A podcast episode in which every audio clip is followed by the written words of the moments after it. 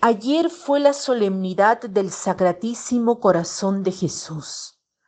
Hoy la Iglesia nos presenta al Corazón Inmaculado de María, todo un mensaje de corazones para nuestra vida espiritual.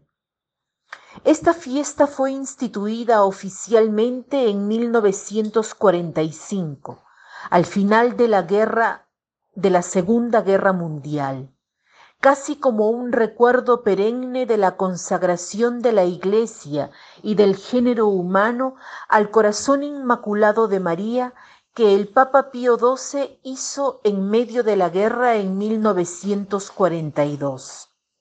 Es una devoción muy antigua. De ella han hablado los padres, los doctores, quienes llenaron de alabanza al corazón de la Madre de Dios. San Bernardino, por ejemplo, fue un gran devoto de la Virgen. Hoy nos dejamos guiar por la Madre. ¿Cuál es el mensaje para nosotros? El Evangelio que la liturgia nos ofrece es de Lucas, el de Jesús encontrado en el templo. Era pequeño, después de tres días fue encontrado. Leo solamente la parte final que nos guiará en nuestra reflexión. Al verlo sus padres se quedaron atónitos y su madre le dijo, Hijo mío, ¿por qué te has portado así con nosotros? Tu padre y yo te hemos estado buscando llenos de angustia. Él les respondió, ¿por qué me andaban buscando? ¿No sabían que debo ocuparme de las cosas de mi padre? Ellos no entendieron la respuesta que les dio entonces volvió con ellos a Nazaret y siguió sujeto a su autoridad. Su madre conservaba en su corazón todas aquellas cosas. Nos detenemos en esta última expresión. Su madre conservaba en su corazón todas aquellas cosas. Pensemos en este corazón de María, el corazón de una madre Sabemos que el corazón de una madre es un corazón distinto, es un corazón que tiene una capacidad de dar amor que parece infinito. María vive el misterio del Hijo de Dios, así le había dicho el ángel. El Hijo de Dios se encarnó y ahora está allí.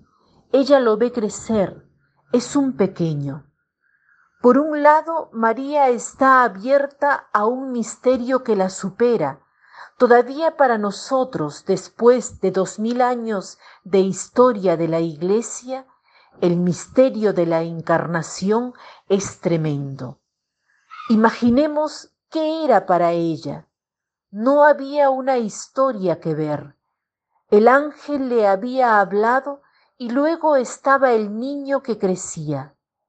Sin embargo, María vive la grandeza de este misterio y al mismo tiempo permanece humilde. Ella habría podido vanagloriarse de su estatus, de ser la madre del Hijo de Dios, pero no lo hizo nunca. En su corazón encontramos la capacidad de acoger el misterio y su realidad de ser criatura.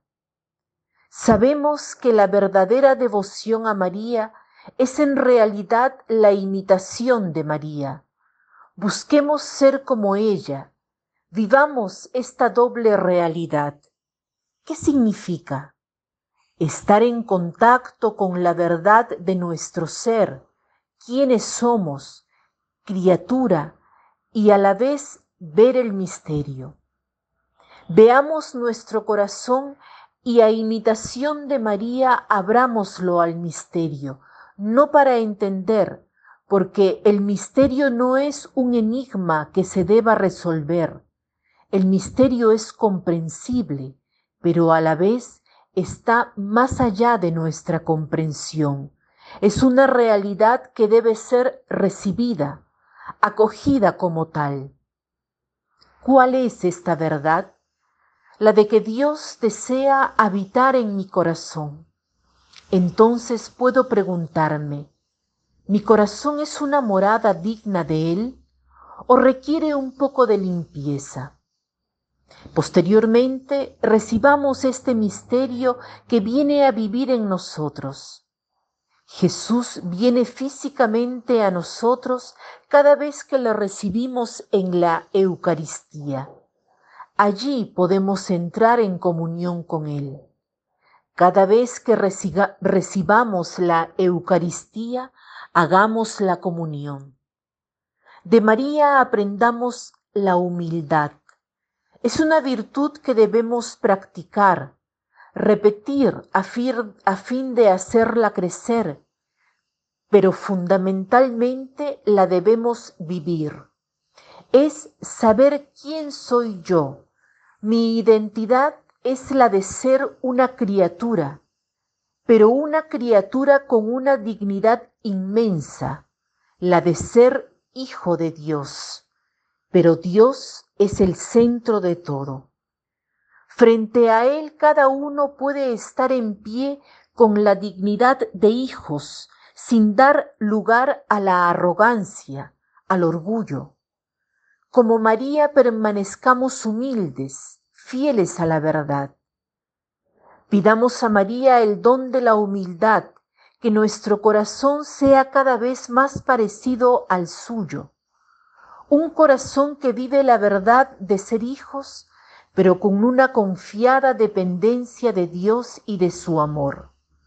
Un corazón que no se enorgullece porque no se mira a sí mismo, sino que está siempre abierto porque recibe y está en contacto con el amor de Dios. Nos encomendamos y encomendamos a nuestros seres queridos al corazón inmaculado de María, a fin de que nos proteja de toda acechanza del enemigo. Que tengan un lindo día.